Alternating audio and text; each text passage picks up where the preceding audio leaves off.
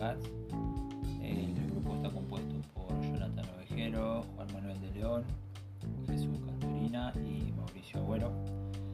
Hoy vamos a hablar un poco acerca del racionalismo, que es la corriente de la filosofía que defiende la primicia de la razón para conocer la verdad. El filósofo francés René Descartes es su principal exponente,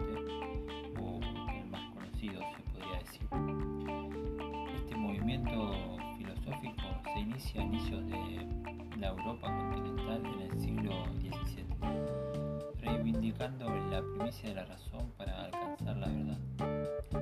Dicho movimiento impregnará toda la filosofía moderna y contemporánea desde la aspiración para comprender el mundo a través de un conjunto de leyes. A partir de ciertos principios innatos de la razón, el ser humano puede enfrentarse al entendimiento y dominio el saber desde regularidades matemáticas.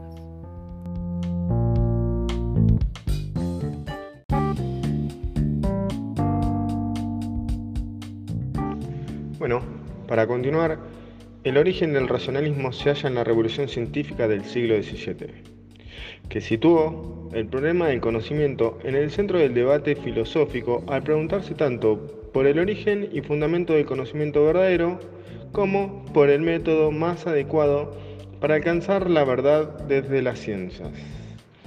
En este sentido, las dos grandes corrientes de la época, racionalismo y empirismo, tienen en común la confianza en la nueva ciencia y en el método matemático y experimental, pero se diferencian en su postura sobre el origen del conocimiento.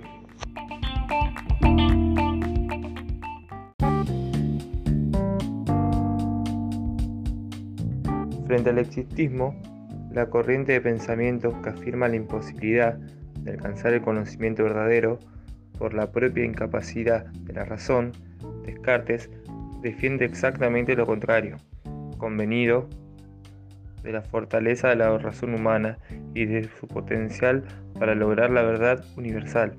Para ello, se propone construir un sistema de conocimientos en la que nada sea aceptada como verdadera si no es indudable.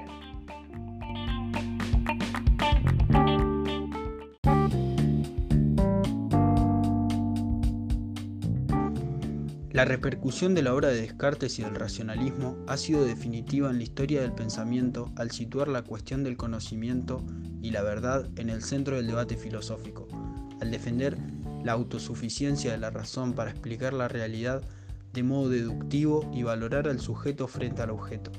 Su influencia se extenderá para toda la filosofía occidental hasta principios del siglo XX. Ni los existencialistas, que concebirán al ser humano como ser en el mundo, ni los positivistas, que defenderán una realidad más allá del pensamiento, permanecerán ajenos a la influencia del racionalismo.